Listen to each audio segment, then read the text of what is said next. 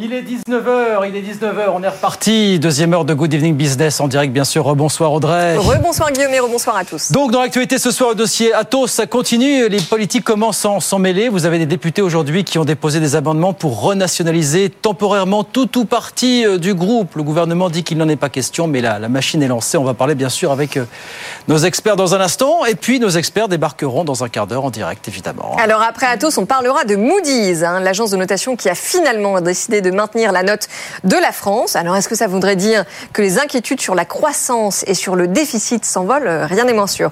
Et puis enfin, cette étude qui nous confirme que le combat contre l'évasion fiscale au sens large est très loin d'être gagné et que les paradis fiscaux, finalement, ont encore de beaux jours devant eux. Ça fait partie des sujets qui font causer. Bah justement, qui sera avec nous pour causer de tout ça? Ouais, dans un quart d'heure, Nicolas Marquez du think tank libéral Molinari, Jonas Haddad pour la Fondation Concorde, l'économiste atterré Henri Stardignac et le communicant Jackie Isabello, comme on Ah dit. oui. euh, Ça nous promet un débat animé. ça va jouer des coudes. Voilà, on est ensemble jusqu'à 20h. À tout de suite.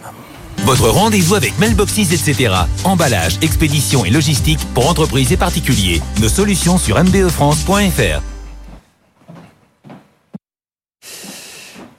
Donc, Athos Le journal.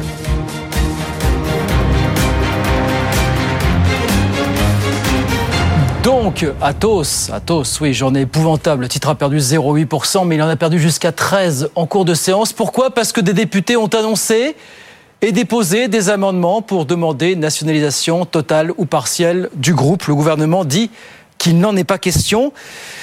Qu'est-ce qu'on fait avec toutes ces informations? On voit tout ça avec Mathieu Pechberti. Mathieu Pechberti, qu'on va retrouver dans un instant, puis on reviendra bien sûr avec ce dossier euh, Athos avec nos experts dans, dans quelques instants sur BFM Business. Dans l'actualité, ça se confirme, l'Arabie Saoudite discute bien avec Dassault Aviation pour lui commander des rafales. Le ministère des Armées a confirmé l'existence de discussions. Hier, c'est le journal La Tribune dimanche qui affirmait que les Saoudiens avaient effectivement demandé un devis à Dassault pour acquérir éventuellement 54 appareils. Ce chiffre, en revanche, le gouvernement ne l'a pas confirmé aujourd'hui. Et puis, on en parlait, cette étude qui fait grand bruit aujourd'hui, étude de l'Observatoire européen de la fiscalité, qui nous confirme que le combat contre l'évasion n'est pas gagné. Un tiers des profits des multinationales sont placés aujourd'hui encore dans des paradis fiscaux. Zidane Azouzi nous raconte ça. Plus de 1000 milliards de dollars, c'est la somme estimée de l'optimisation et de l'évasion fiscale des multinationales en 2022. Leurs destinations privilégiées, l'Irlande et les Pays-Bas. Juste derrière suivent la Suisse et les places fortes asiatiques avec Hong Kong et Singapour. Les multinationales américaines sont responsables d'environ 40% des transferts de bénéfices. Un phénomène massif, la perte mondiale de recettes fiscales représenterait en moyenne 10% des recettes totales des États. Les réformes mises en place jusqu'à maintenant par l'OCDE n'ont pas suffi. On attend l'impact du taux d'imposition minimum effectif de 15% à la fin de l'année. Mais l'Observatoire de l'Union européenne se montre sceptique quant à une amélioration. Seule note positive de cette étude, l'évasion fiscale des particuliers, elle est en baisse. Avec l'échange automatique d'informations bancaires, l'évasion fiscale offshore a été divisée par 3 environ au cours des dix dernières années.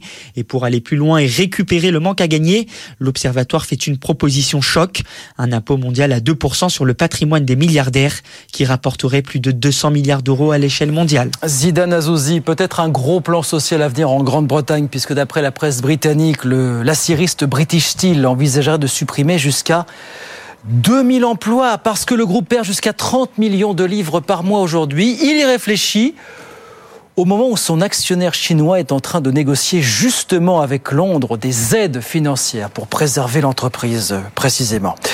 Aux États-Unis, pendant ce temps, on a eu encore un gros deal dans le domaine du schiste. Il y a 15 jours, vous vous en rappelez, c'est Exxon qui avait racheté le, groupe Pioneer pour 60 milliards de dollars. Et ben là, c'est Chevron qui rachète lui aussi un compatriote américain qui s'appelle Hitch. Il le rachète pour 53 milliards de dollars. Et puis un accord, ça a été annoncé aujourd'hui. SpaceX a conclu un accord avec l'Agence spatiale européenne pour lancer l'an prochain quatre satellites européens, des satellites qui viendront compléter la fameuse constellation de Galiléo. Jean-Baptiste Huet nous raconte ça. SpaceX, décidément le meilleur ennemi du spatial européen. Si l'entreprise d'Elon Musk a l'habitude d'envoyer des satellites d'entreprises privées européennes, avec Galileo c'est différent. C'est la première fois qu'Elon Musk est sollicité pour envoyer un satellite contenant des équipements classifiés. Des discussions ont d'ailleurs eu lieu entre l'Europe et les États-Unis pour protéger les informations sensibles. Galileo, c'est le système de positionnement par satellite européen plus puissant que le GPS américain. L'Europe est au pied du mur car elle ne dispose plus du lanceur russe Soyuz ni du lanceur léger Vega C après un incident, et pas encore d'Ariane 6. Ironie du sort, c'est le commissaire européen Thierry Breton, également en charge de l'espace, qui doit valider l'opération avec les États membres. Thierry Breton, actuellement en guerre ouverte avec Elon Musk, également propriétaire de X, l'ancien Twitter, au sujet de la modération des contenus illégaux. Rarement l'Europe spatiale n'aura été aussi démunie sans accès souverain à l'espace, une situation qui devrait toutefois évoluer dans les mois qui viennent avec l'entrée en service d'Ariane 6 si aucun nouveau retard ne survient. Voilà, accord entre SpaceX et l'Agence spatiale européenne. Il faut encore le feu vert, bien sûr, de la Commission de Bruxelles. Euh, alors sinon, voulez-vous dire un mot de cet énième néologisme hérité des, des crises euh, qui est apparu récemment? Vous avez entendu parler d'inflation, euh, vous avez entendu parler de shrinkflation plus récemment. Voici le concept de la funflation. Quelle est cette nouvelle bestiole qui apparemment se développe très vite aux États-Unis Pauline Tadevin nous raconte tout ça. Taylor Swift et la Funflation font mal à Best Buy, c'est ce qu'a déclaré récemment la patronne du spécialiste de matériel électronique américain. Ses clients, dit-elle, préfèrent payer plus cher pour un concert plutôt que d'acheter un téléviseur. La Funflation, c'est ce phénomène mis en lumière aussi dans une note de Bank of America. Post-Covid, les consommateurs sont prêts à mettre le prix pour aller se faire plaisir en allant voir des stars de la musique, ce qui fait augmenter le tarif des billets. Et les analystes prévoient que cela continue avec des dépenses de plus en plus fléchées vers les services, de moins en moins vers les produits.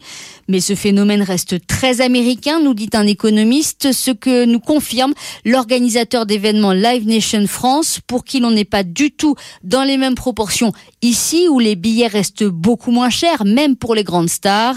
Pas de traces non plus de funflation du côté de Fnac Darty, le Best Buy français, où l'on constate même, par exemple, des ventes extrêmement fortes de CD et de coffrets des groupes de K-pop qui remplissent par ailleurs les salles de concert. Voilà la funflation le concept qui se développe très vite du côté des États-Unis. Pauline Tadevin avec nous. Bon, alors, puis nous, on n'a pas Taylor Swift.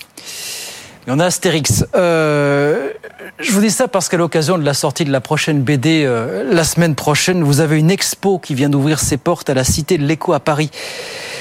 Il fallait qu'on vous en parle de cette expo parce que si vous cherchez à expliquer l'économie à vos enfants, à part les mettre bien sûr devant BFM Business, par l'occurrence, c'est là-bas qu'il faut les emmener précisément. Raphaël Couder.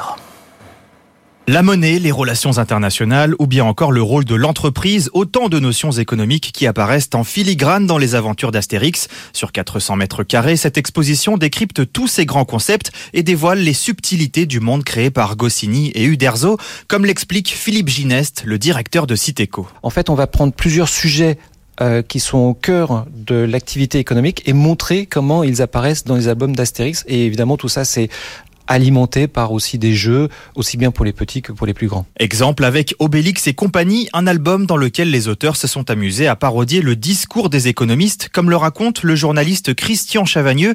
Il a participé à la conception de cette exposition. On parle d'offres, de demandes, euh, on se moque des Gaulois qui, parce que euh, du fait de l'utilisation de l'économie de marché, vont accumuler, accumuler et vouloir accumuler tellement d'argent qu'ils vont arrêter de taper sur les Romains. Donc il y a vraiment plein de sujets qui sont traités et qui nous parlent aujourd'hui comme d'habitude, chez Astérix, il y a toujours plusieurs niveaux de lecture. Il y a aussi un niveau de lecture économique. Une expo ouverte jusqu'en février prochain, à laquelle Citéco attend jusqu'à 30 000 visiteurs. Voilà cette expo qui ouvert ses portes du côté de la Citéco à Paris. Raphaël Couder avec nous sur BFM Business. 19h10. On retourne sur les marchés. Je vous rappelle la clôture euh, à la Bourse de Paris ce soir. Clôture dans le vert, mais ça a été très agité, plus 0,5%, 6850 points. Bonsoir Étienne Braque. Bonsoir Guillaume. Comment ça se passe du côté de Wall Street à la mi-séance Ça respire, ça va un peu mieux. Après avoir perdu 2% la semaine dernière, vous avez un S&P 500 qui reprend 0,6% à 4249 points. Vous avez un Dow Jones qui gagne de son côté 0,2% à 33 187 points. Avec une semaine qui s'annonce euh, très chargée en mmh. termes de publication d'entreprise. Hein. On voit à Paris 19 sociétés, mais regardez à Wall Street, tous les GAFA, à l'exception d'Apple, Meta, Microsoft mercredi, vous aurez Amazon jeudi, donc euh, forcément ça va secouer un petit peu, hein. ça sera intéressant de, de, voir un petit peu euh, les trimestriels de, des sociétés. En attendant, vous avez quand même l'obligataire, hein. c'est un gros sujet aux États-Unis, puisque vous avez le 10 ans américain, c'est la référence qui a touché les 5% ce matin, pour la première fois euh, depuis 2007, alors depuis ça redescend, 4,85 hein. pour cette référence, avec pas mal de sujets, Jérôme Powell qui a dit la semaine prochaine bah, qu'il y aurait peut-être à nouveau des hausses de taux, mmh. la Chine qui compte continue de vendre du papier et puis bien sûr une économie américaine qui reste très robuste. Du côté des sociétés qui font l'actualité, on peut souligner Chevron, c'est la plus forte baisse du Dow Jones, un titre qui abandonne 3% avec un nouveau gros deal hein, dans le secteur pétrolier avec le rachat de S. On parle d'un deal à plus de 50 milliards, sachant qu'il y a 15 jours, c'était Exxon qui a racheté Pioneer pour 60 milliards. Donc on voit qu'avec des cours du pétrole à 90 dollars, on a des sociétés eh bien, qui continuent d'investir sur des titres qui sont sur des records historiques, hein, que ce soit pour Exxon ou encore Chevron, qui est à moins de 20% de son plus haut. Et donc ça se passe bien à Wall Street avec trois indices qui sont dans le vert. Merci beaucoup Étienne. Bientôt 19h12 sur BFM Business. On repart avec Audrey Tcherkov et nos experts dans un instant. Atos, épisode 156. Euh, Moody's qui nous a épargné et puis les paradis fiscaux qui, euh, chiffrent à l'appui, ont encore la vie belle aujourd'hui. C'est le moins qu'on puisse dire. On est ensemble jusqu'à 20h. À tout de suite. BFM Business présente Good Evening Business, les experts du soir. 19h15, décryptage du dernier rebondissement du côté d'Atos tout de suite dans les experts ce soir avec Henri Sterdignac, économiste à l'OFCE et membre des économistes atterrés. Bonsoir. Nicolas Marquez, directeur général de l'Institut économique Molinari. Bonsoir. Jonas Haddad à vos côtés, coprésident de la Fondation Concorde. Bonsoir. Et Jackie Isabello, fondateur du cabinet Parlez-moi d'impact. Bonsoir à tous les quatre. Alors, bonsoir. Donc je le disais, un énième épisode aujourd'hui puisqu'il semblerait que le monde politique commence enfin euh, à s'inquiéter vraiment de la situation. Je dis vraiment parce qu'il y a déjà une tribune publiée euh, du côté LR euh, cet été sur le sujet. Et donc plusieurs parlementaires ont déposé des amendements pour nationaliser temporairement tout ou partie du groupe. Bah oui, parce qu'on est sur un groupe qui ne vaut plus que quelques 500 millions d'euros en bourse aujourd'hui. Donc vous avez des députés qui ont déposé ces amendements, alors soit pour nationaliser une partie du groupe, soit effectivement l'ensemble du groupe pour préserver des activités euh, stratégiques. Il y a même un député socialiste qui propose de nationaliser et puis de revendre tout ça dans un second temps à un groupe français. Il y a apparemment beaucoup de monde sur la table. Est-ce que, même si le gouvernement français nous dit ce soir qu'il n'en est pas question, est-ce que c'est une option qu'il faut, cela dit, étudier, nationalisation ou pas? Pourquoi pas? Pourquoi pas? Qui commence 500 euh, millions. Euh, Jacques Isabello. Atos va être acheté par Aramis euh, Auto.com, quoi, pour faire un mauvais jeu de mots pour commencer. Comme disait Mathieu Pechberti, de toute façon, personne n'en veut. Alors, ce, qui, ce qui est terrible pour nous, c'est que ça coûtait 8 milliards il n'y a, pas, il y a pas si longtemps, que les salariés ont acheté ça très très cher, comme le disait Henri la, la, dernière fois quand on en a parlé. Ce qui, ce qui est affligeant, c'est que le débat va se concentrer sur une mesure qui n'est pas une mesure business. Une entreprise, c'est pas fait pour être nationalité. Nationalisée, une entreprise, c'est fait pour être sur un marché, euh, c'est fait pour être performant sur, sur des marchés qui sont extrêmement compétitifs, très capitalistiques, qui touchent à des métiers qui sont stratégiques pour l'industrie nucléaire française, pour le, pour, l'État français. Et là, maintenant, on va perdre des, des mois et des mois à chercher à savoir si euh, il faut relancer le débat qu'avait initié Alain Juppé à l'époque en 96 quand il a voulu euh, nationaliser Thomson et faire revenir euh, Thierry Breton qui avait à l'époque euh, taillé un peu euh, dans, cette entreprise. C'est terrible quoi qu'on en arrive là. Ça devrait être une analyse stratégique de, l'offre de cette entreprise.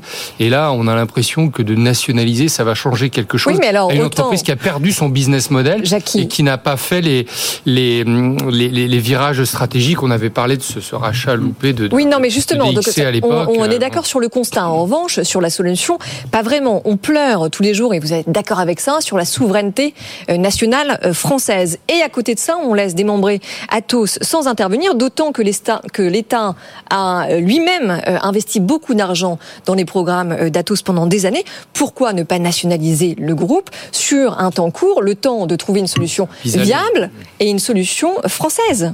Bah, Surtout, on peut pas dire. bah, D'abord, on peut pas dire que Atos c'est rien. C'est aussi une entreprise qui est héritière d'une histoire. À l'époque, c'est l'héritière de Bull avec les supercalculateurs dans le domaine du nucléaire, voulu par le général de Gaulle. Et donc, c'est pas n'importe quelle entreprise. C'est une entreprise qui détient aussi des données fiscales, des données de santé, toutes celles qu'on n'a pas encore données à Microsoft, les données qui sont dans le nucléaire, euh, des données extrêmement stratégiques. Et en plus, euh, le mérite euh, qu'a Olivier Marlex de poser cela sur la table, c'est qu'il dit également qu'il n'y a pas tant d'urgence que ça. Les créanciers bancaires sont attendus pour 2025. Et donc, c'est pas une solution de pis-aller qui serait proposée, c'est une solution transitoire qui effectivement serait intéressante. Et effectivement, on peut pas, par exemple, euh, comme ça a été le cas du gouvernement, parler d'un plan France 2030 avec un investissement massif dans le quantique en disant on va mettre beaucoup d'argent et notamment permettre à Atos de gagner des parts de marché et puis après dire bah finalement bon bah on va laisser ça au marché de décider soit on est conscient des enjeux que représente le numérique aujourd'hui en matière de souveraineté. Soit on accepte euh, de, de baisser pavillon, et j'en terminerai par là dans n'importe quel autre pays, même le pays le plus libéral comme les États-Unis, ce serait pas grave si pendant un moment, soit on nationalisait, soit au moins on mettait en place des garde-fous. Hum. Euh, on aurait déjà installé un proxy board aux États-Unis si ça avait été le cas, et on aurait dit bon bah voilà, en attendant, on fait attention, notamment s'il y a une prise de participation qui est étrangère. Là, Olivier Marlex propose la nationalisation, et objectivement, vu l'état du cours, c'est pas ça qui va menacer la survie de la société. Pardon, mais quand on, quand on écoute l'argument du gouvernement, et on en parlait tout à l'heure, Guillaume, c'est de dire, mais euh, nous ne sommes pas actionnaires d'Atos. Je vous pose la question, Henri Sterniak, euh, le gouvernement était-il actionnaire de Orpea ou de Casino? Non. mais... Et alors, ça n'a pas empêché d'intervenir. La question est extrêmement simple. Le capitalisme financier n'a pas réussi à faire prospérer cette boîte. Cette boîte est indispensable. Les dirigeants, les dirigeants non plus, au passage. Voilà, donc on a une euh, comédie, si on peut dire, entre les dirigeants, euh, un certain nombre de conseillers financiers qui s'en mettent plein les poches et qui visiblement ne trouvent pas de solution satisfaisante. Donc, euh, dans l'état actuel des choses, il n'y a qu'une seule solution, c'est effectivement de nationaliser cette boîte et puis de voir si demain on a un grand groupe industriel français qui soit bah, intéressé. Il y en a plusieurs qui sont sur les rangs. Il y en a plusieurs qui sont intéressés. Et donc, euh, je pense qu'il n'y a aucun problème. La solution la plus stupide, ça sera effectivement de donner ça à un aventurier tchèque Vraiment, on voit pas, on voit, on, voit tout le risque, on voit pas quel est l'intérêt, quel est l'intérêt pour, euh, pour, l'industrie française. Je sais pas si c'est le capitalisme financier qui a échoué ou des querelles de chapelle parce que tout ça a joué chez Atos.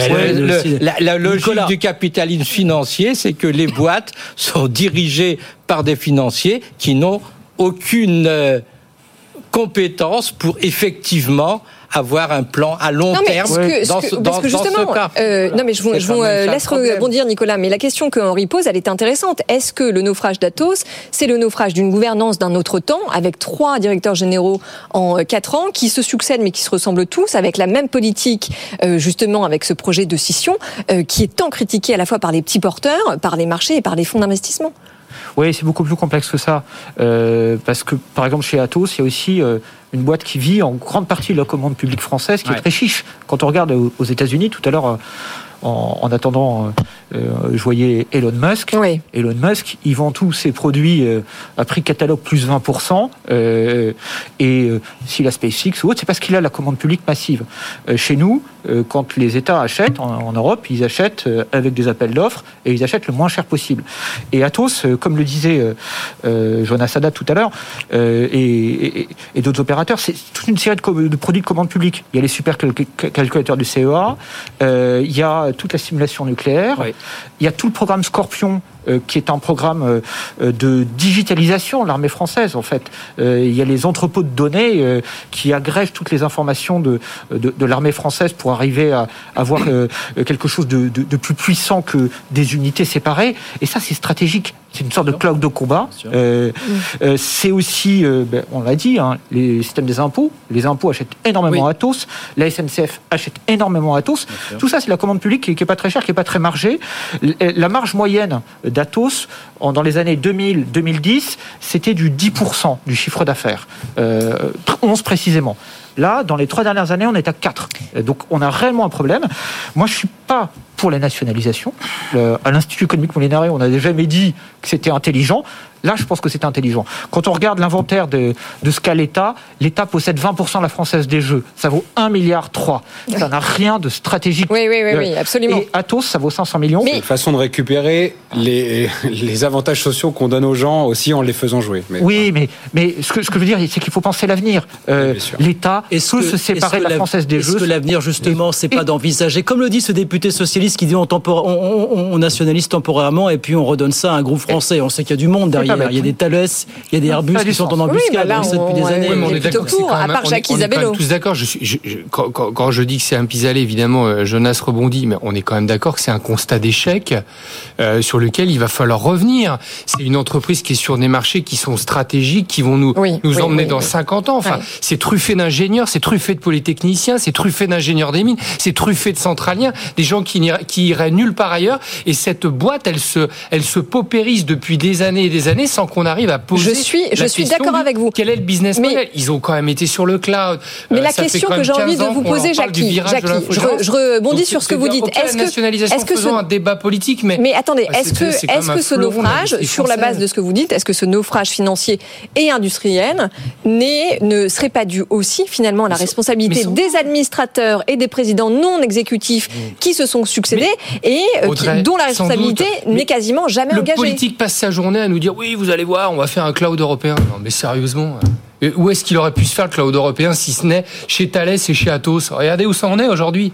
Donc euh, le business, ça se passe pas comme ça. Non, ça se passe projet, dans des, dans des salles blanches, sombres, Oui. de gens. Oui, qui- mais oui, mais- justement, mais- parce que Et, et- et cette boîte-là, Jonas Haddad, vous êtes avocat. Est-ce que vous la dites que la euh, responsabilité des administrateurs et des présidents moi, non, exécutifs devrait être plus engagée Bah, euh, pour, pour éviter justement ce, ce genre de, de Non, euh, je je pense pas. Je pense pas parce qu'en réalité, euh, normalement, dans une boîte privée, la responsabilité finale, c'est la responsabilité des dettes et éventuellement d'une défaillance de cette structure. Et c'est ça ce qu'on peut pas se permettre aujourd'hui. Ah, bien sûr que non. On peut pas permettre, on peut pas se permettre que Atos soit défaillant.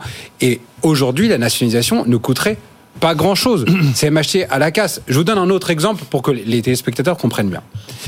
Lorsque Emmanuel Macron autorise la vente d'Alstom, enfin une partie de, de cela, euh, le- quelques années après, on se dit mince, on aurait dû garder un certain nombre de propriétés intellectuelles au sein d'Alstom et finalement, on aurait dû protéger cela parce qu'aujourd'hui, c'est très compliqué de les racheter aux Américains.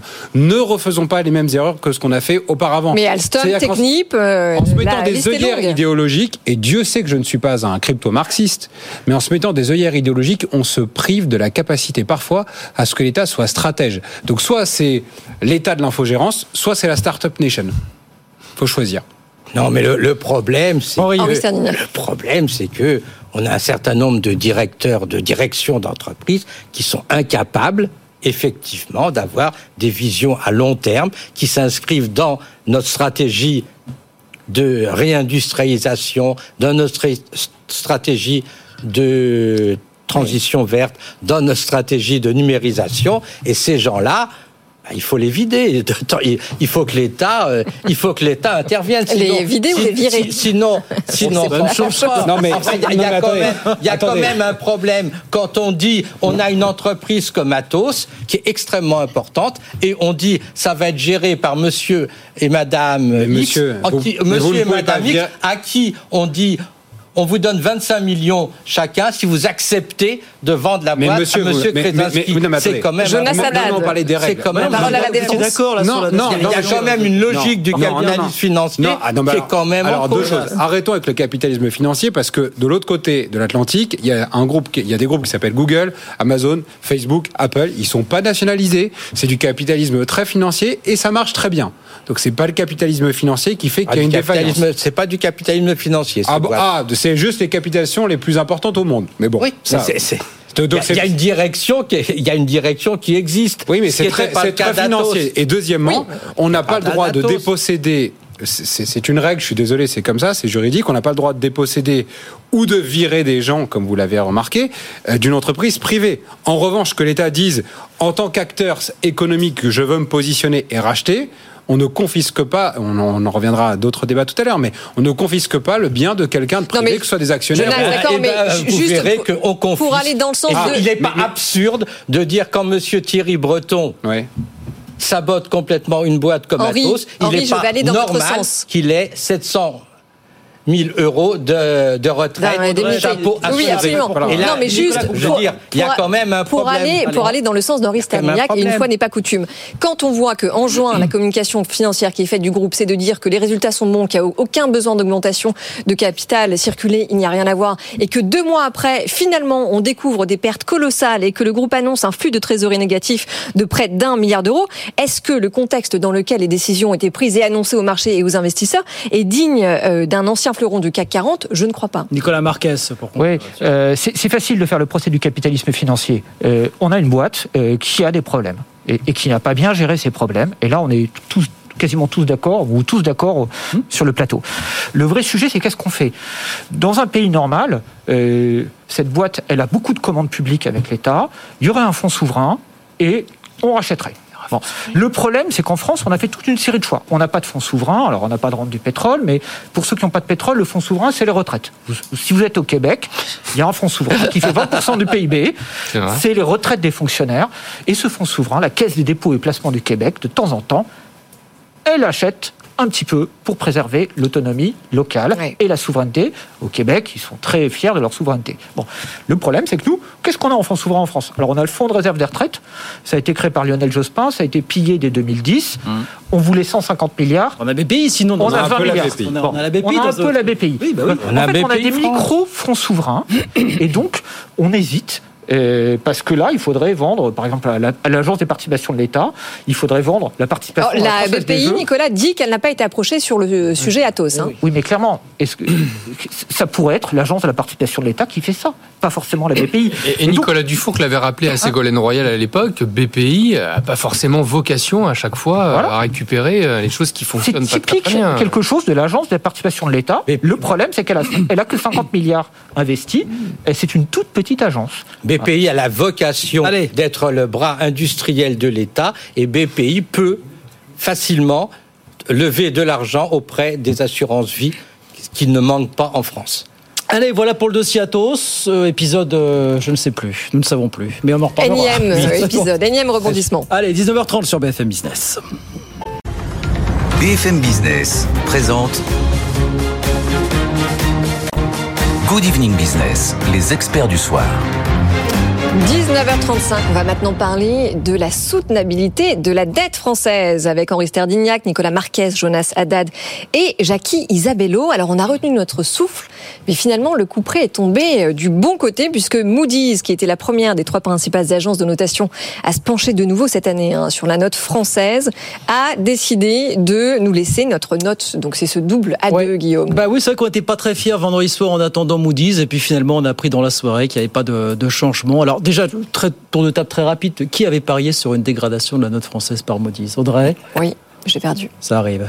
Non, Jonas, non. Pas de pari. Pas de pari, jamais. Jackie, non plus. Ah bah c'est facile, si on se positionne pas, euh, Henri, on prend pas de risque. Non.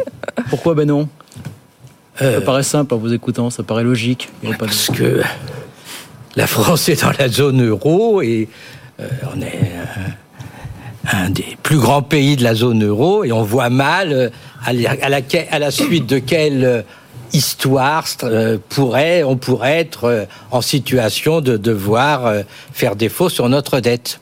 À part ça. Henri, je, vous, rappelle qu'avant l'été, on a eu une, des trois agences qui a dégradé notre note. À part ça, oui, d'accord. Ah bah, à part ça, à part ça, on n'a pas des, des spreads avec l'Allemagne qui s'élargissent de façon fabuleuse. On est toujours à peu près à 0,6 points.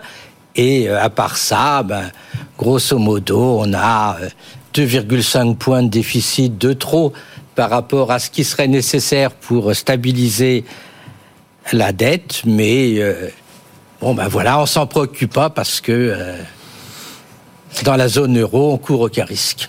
Bah, vous êtes d'accord avec Henri parce que, enfin, il faut quand même rappeler que ce que les agences euh, elles, étudient, c'est à la fois la capacité d'un pays à rembourser sa dette et donc par conséquent ses trajectoires de désendettement. Donc ça veut dire que le budget finalement de Bruno Le Maire a réussi à convaincre les agences de notation, en tout cas la première. Nicolas Marquez. J'adorerais être d'accord avec Henri, mais je suis pas d'accord avec lui parce que euh, tout est dans la, la limite.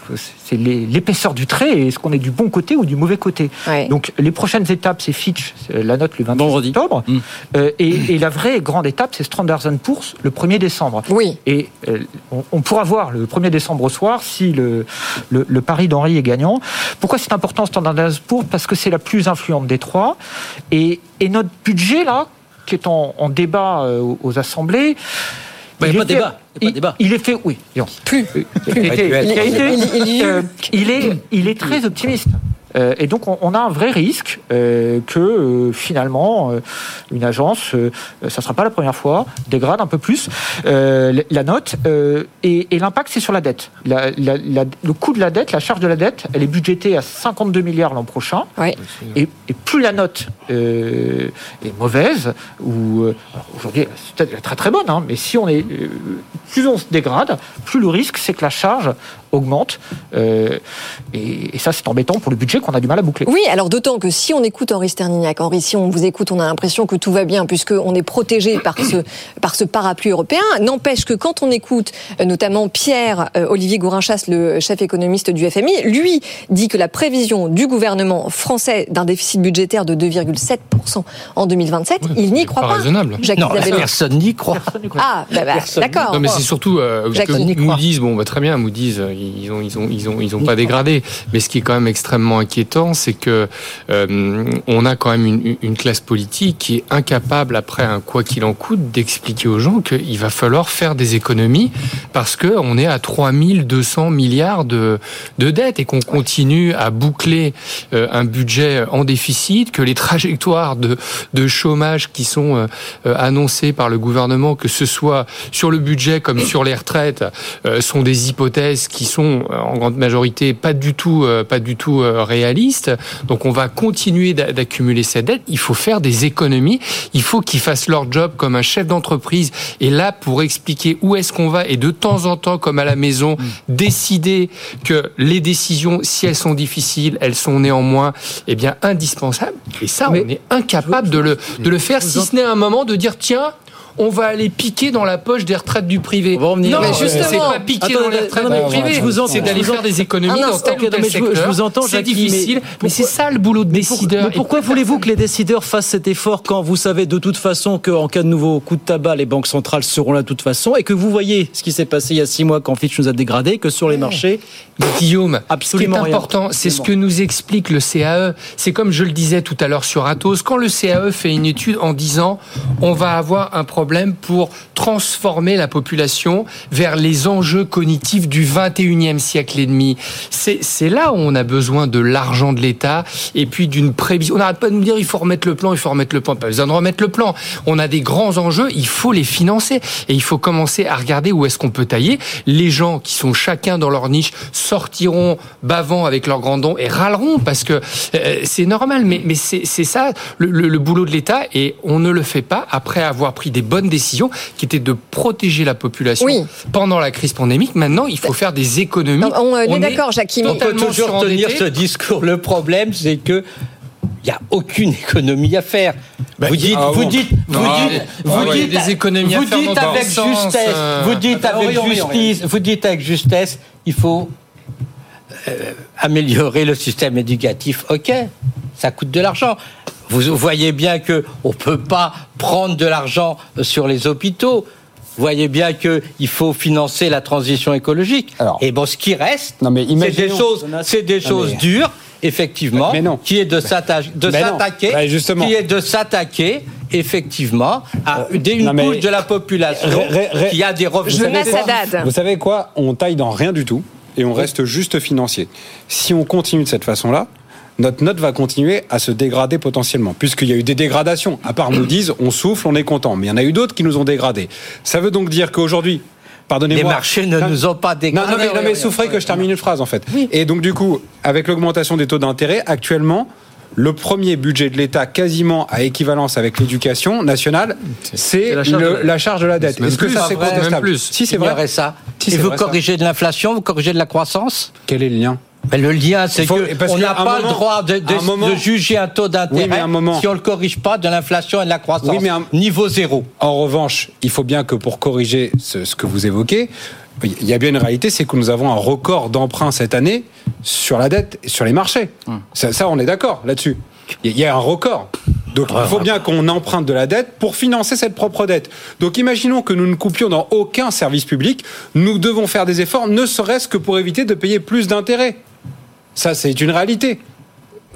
Jonas, oui, mais alors juste, Bah pour, non, oui. mais pour appuyer, Bah non, mais non. pour, pour appuyer non. ce que Henri dit pour la deuxième fois, euh, il y a eu sept dégradations de la note française depuis 2012.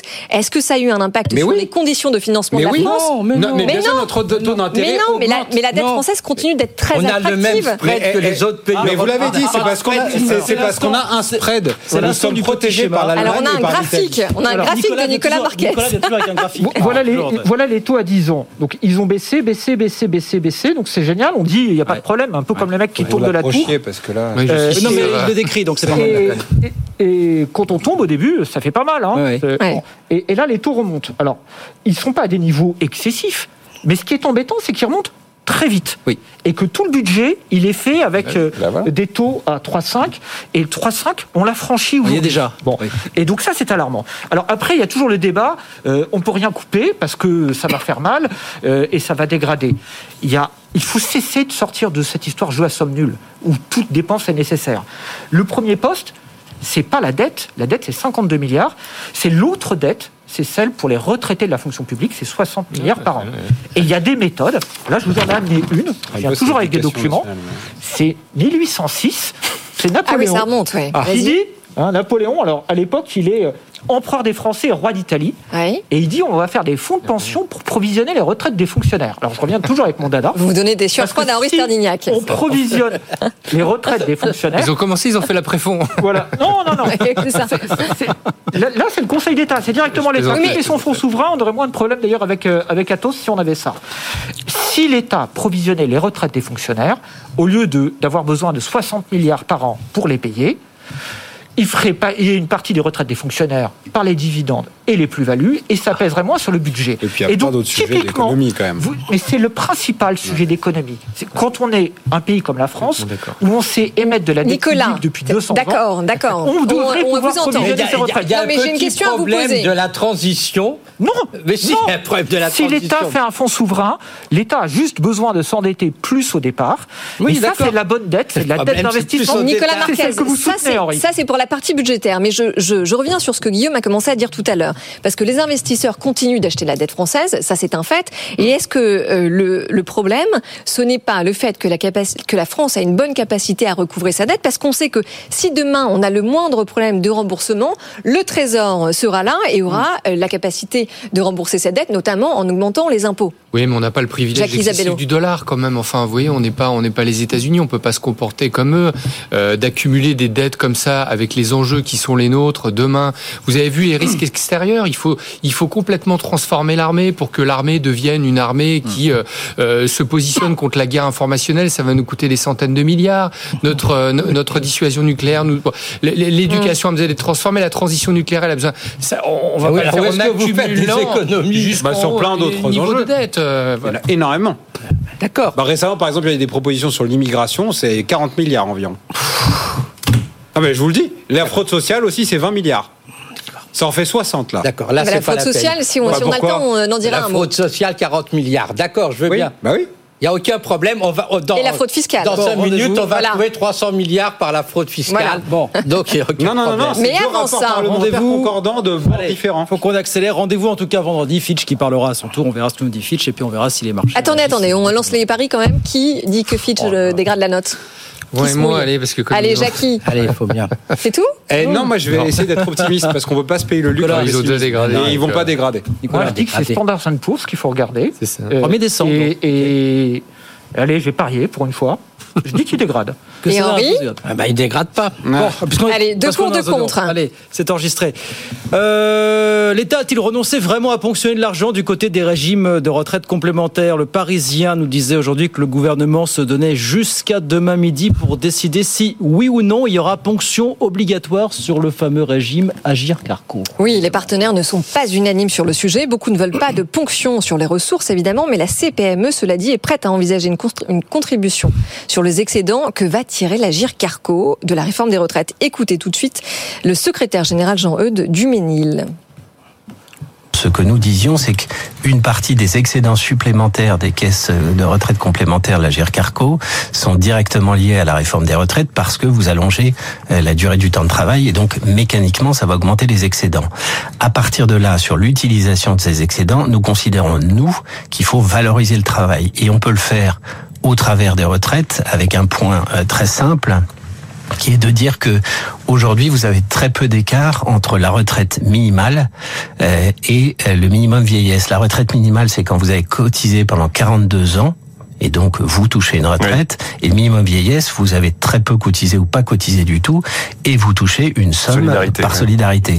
Or l'écart entre les deux, il est extrêmement faible, ce qui nous semble injuste et pas de nature à valoriser le travail. Alors, je me fais l'avocat du diable cinq minutes. L'argument du gouvernement, c'est de dire que euh, sans cette réforme des retraites qui l'a poussé et qui, et l'a fait passer, euh, eh bien, il n'y aurait pas eu autant d'excédents. Et donc, l'idée, c'est qu'il ponctionne la partie qui n'aurait pas existé sans cette réforme. Jonas Adan. Alors, je suis très étonné d'abord de la prise de parole du monsieur de la CPME parce qu'en fait, il y a une quasi-unanimité, vous l'avez dit, à part, à part ce que lui il dit. Là-dessus, ça va des syndicats progressistes jusqu'aux syndicats, euh, entre guillemets, de patrons. Deuxièmement, il y a une quasi-unanimité politique. Je rappelle quand même que les députés républicains qui ont voté pour la réforme des retraites, il y avait une promesse du gouvernement, ça avait été négocié dans la négociation de dire, mais vous surtout vous touchez pas à la GIR Carco, et la promesse du gouvernement c'est d'accord. Donc à la fois en termes de fonds. Lui dit on touche éventuellement aux excédents, Non, pas, mais- pas, aux, pas aux ressources Non, non, non. propres. Ce qui était hein, évoqué, pas- c'était de ne pas y toucher du tout. En termes de fond et de méthode, il y a sur le fond unanimité contre le gouvernement là-dessus. Et sur la forme, il y a un non-respect de la parole donnée. Enfin, dernier point, objectivement, ces derniers temps, en termes de climat social, on a du mal à trouver des, des- des- des moments de consensus. euh, et, et- et- et parfois, je dis qu'il faut être courageux. Mais là, vraiment, c'est c'est un, on a affaire à un état pickpocket, quoi. C'est-à-dire qu'il ne remet absolument pas en cause. Peut-être, euh, conformément à ce que vous dites, il n'y a, y a rien à gagner nulle part, on pourrait rien économiser, ce ne sera pas possible, etc. Et donc, en fait, là, on va chercher, c'est dans la poche de ceux qui ont correctement fait leur job. C'était la même chose d'ailleurs, vous parlez tout à l'heure du fait que j'étais avocat. Ils ont voulu faire le même coup il y a 4 ans avec la caisse des avocats qui est extrêmement bien gérée et dire, bah tiens, en fait, c'est bien géré, bah redonnez-nous 400 millions d'euros. Mais c'est pas possible de faire ça. Sinon, on met fin au paritarisme. D'ailleurs, c'est pas de gauche, pas de droite. Là, c'est quelque chose qui fonctionne bien en France. C'est bien géré. Il n'y a pas à aller piquer dans, la, dans les Je caisses. rappelle, je rappelle qu'il y a soit- certes 68 milliards d'euros de, de ressources aujourd'hui, mais ça ne correspond qu'à 9 mois de versement, ce qui n'est pas le Pérou quand même. Alors, sachant que dans le règlement dans du régime, de toute façon, euh, l'obligation, c'est d'avoir au moins 6 mois, moins six mois, ouais. de fonds Nicolas, Euh, Il y, a- il y a des pays autour de nous où il y a 30 à 40 mois de réserve. C'est ça. Euh, et donc le gouvernement passe son temps à dire qu'il y a trop de réserves à l'agir Carco, parce que le gouvernement n'a pas d'expérience en gestion de retraite. La dernière fois ou en gestion tout court. La dernière fois qu'il y avait une expérience en gestion de retraite, c'était en 1853. mais dites donc, mais c'est un Donc vrai ça, travail universitaire Napoléon III. Ah oui. Napoléon III, Napoléon III, vu des caisses de retraite, il a dit ça sert à rien, je les ferme. Hein, donc euh, je vous ai amené euh, Napoléon Ier qui disait faut faire des fonds de pension. Napoléon III les a tous fermés. Et donc depuis le gouvernement, il n'a pas développé d'expertise. À chaque fois qu'il voit de l'argent, il le pique. Il l'a piqué en 1853 aux retraites des ministères. Il a euh, essayé de les prendre en 1933. Alors là, il a échoué parce qu'à l'époque, les mutualistes se sont réveillés. Il a réussi son coup pendant la Deuxième Guerre mondiale. Il a euh, euh, pris les, réserves techniques euh, et il a cessé, lui, d'alimenter ce qu'il avait promis d'alimenter. Et périodiquement, il nous refait le même coup. Là, dernièrement, il vient de faire la Banque de France. Oui. Euh, Elisabeth Borne a décidé de fermer le régime de la Banque de France. La Banque de France, elle a promis 13 milliards, elle a mis 14 milliards de côté. Pourquoi il ferme ce régime spécial? C'est seulement pour récupérer les capitaux. Et donc là, ils se retournent vers la Carco et ils disent vous faites des excédents. Mais les excédents, ils vont être placés dans les réserves ou utilisés par la Carco parce que la Carco, c'est du paritarisme, c'est les partenaires sociaux. La- le gouvernement n'a pas sa voix au chapitre et il faut qu'il respecte Mais les alors, partenaires t- sociaux. on, est d'accord. Nicolas. On va passer la, la parole à Henri Sterniak. Parce que, Henri, est-ce que vous êtes d'accord ou pas pour dire que le gouvernement est à la recherche, en effet, d'argent à tout prix, en tout cas sur tous les excédents Et est-ce que on peut parler d'un casse sur un régime qui est très bien géré, sachant que je précise aussi que le secteur privé finance déjà euh, les retraites du secteur public via quelque chose qui s'appelle l'impôt Henri Sterniak. Non, mais Oui, puis par D'abord, tas de euh, d'abord- mécaniques de vases communicants. Voilà. D'abord, euh, beaucoup moins prendre, euh, prendre, 4 milli- prendre un milliard ou 2 milliards à la GIR Carco ne changera pas le déficit euh, globale des administrations, donc c'est une mesure fictive. Par ailleurs, le point délicat, c'est qu'actuellement, enfin en 2024, la CAF va avoir un déficit de 4 milliards. Oui. L'UNEDIC va avoir un déficit de l'ordre de 4 milliards. La GIRCACO va avoir un ex- va avoir, excusez-moi, je repars. Euh, L'UNEDIC va avoir un excédent de 4 milliards. La GIRCARCO va avoir un excédent de 6 milliards. Donc on se retrouve avec 10 Ouais, c'est pas milliards. 6 milliards d'excédent. La GIRCARCO, si. De quoi? Du fait de la réforme? Non, pas, euh, globalement, actuellement, 6 milliards d'excédents. Voilà, donc on se retrouve avec euh, 10 milliards. Voilà, donc. Je crois que le gouvernement peu- évolue les, c'est les un peu excédents liés à la réforme entre 1 et 3 milliards Mais par pas, an. mais il- d'ici le- la 2030, GIRCACO, qui est voilà. très bien gérée, avait déjà des excédents. excédents liés à la réforme. Donc, Le donc, dit jusqu'à 3 milliards. donc Ouais, de toute fini. évidence, il n'est pas logique d'accumuler les excédents. Il y a deux solutions possibles. Il y en a une, c'est que effectivement, l'Agir Carco contribue à rehausser les basses retraites du privé. Il contribue avec l'État à euh, C'est la c'est, promesse. ce qu'ils ont commencé à faire. Ils ont hein. revalorisé En supprimant la, la décote aussi. hein. 4,9%, Ils ont euh, revalorisé hauteur de la l'inflation. Ils n'ont pas revalorisé spécifiquement les basses retraites pour contribuer à la promesse du gouvernement que les plus basses retraites seront toujours supérieures. Mais Ils l'ont revalorisé à 85, hauteur, de l'inflation. Il y a pas de- 85% Ils l'ont revalorisé à du PIB. 4,8% pour l'an prochain. 4,9%. Ne- Et Autant deuxi- d'inflation. deuxième possibilité, bon, qui peut sembler, bon, qu'il faudra faire un jour, c'est qu'il pourrait baisser un petit peu les taux de cotisation à l'agir qui est euh, à l'UNEDIX, ce qui permettrait d'augmenter les taux de cotisation à la retraite sans augmenter le- les cotisations Jacques sociales. Isabello, on peut comprendre la colère des partenaires le message sociaux du gouvernement, un, déjà, il est, il est mensonger parce que ce sont vos retraites et les miennes, des acteurs du, du privé. Peut-être que Henri cotise euh, dans la fonction publique et que ça ne lui appartient pas. Et en plus, la gouvernance, elle n'intègre pas, comme elle l'UNEDIC, euh, quelqu'un quelqu'un de l'État. Deuxièmement, ces fameuses réserves, c'est une profondeur de marché. C'est-à-dire que c'est investi sur les marchés.